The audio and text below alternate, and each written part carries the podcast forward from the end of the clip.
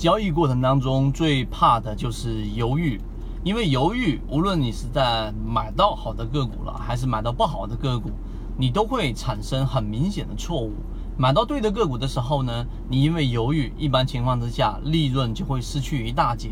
买到不对的个股的情况之下，你犹豫就会导致你的亏损会放到无限大。今天我们用三分钟来告诉给大家，在交易过程当中怎么样去剔除犹豫，以及当下行情里面我们客观的对于市场的一个明确判断。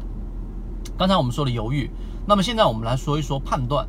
呃，我们在上一节课里面，我们给大家去讲了一段长的语音，在圈子当中给大家去分享了市场里面我们现在的判断是市场已经基本上达到了一个非常接近底部的位置。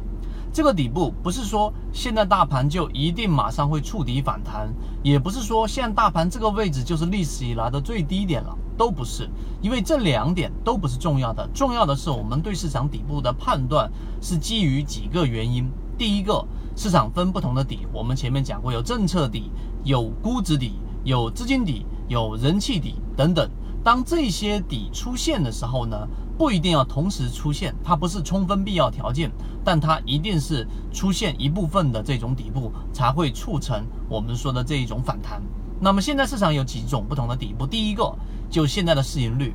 市盈率十三倍，历史以来市场从二零一四年至今为止出现过两次市盈率在十三倍以下的这一种市场的位置。第一个是二零一八年十一月底、十二月份这一个底部。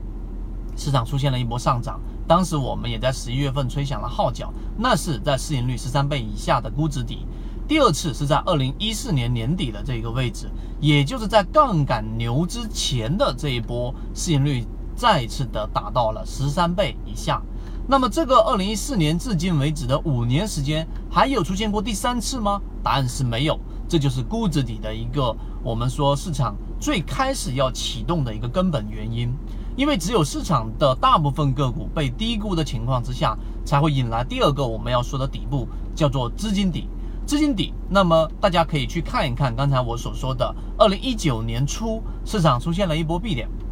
流动资金大幅翻红。这个翻红啊，它相比于前面二零一七年、二零一八年、二零一六年，一六一七是一个箱体，箱体。一八到一九出现过一波非常深幅的一个调整，那么这三年的行情，流动资金的这个二零一九年一月份至今的这一波高点都比前面高，但是股价都不比前面高，甚至于与前面那一波大盘的这一个股价是相差百分之二十左右的一个空间的，资金创了新高，股价没创新高，这个就叫做资金背离，第二波资金的背。啊，底背离，底背离。第三个，我们资金底完了之后，就是市场的人气底了。因为当资金进场的时候，不是市场马上就涨的，它需要一个点燃。这跟游资炒作短线是一样的。那么现在你可以看看你身边、周边以及你自己的状态，你看盘的时间是不是越来越少了？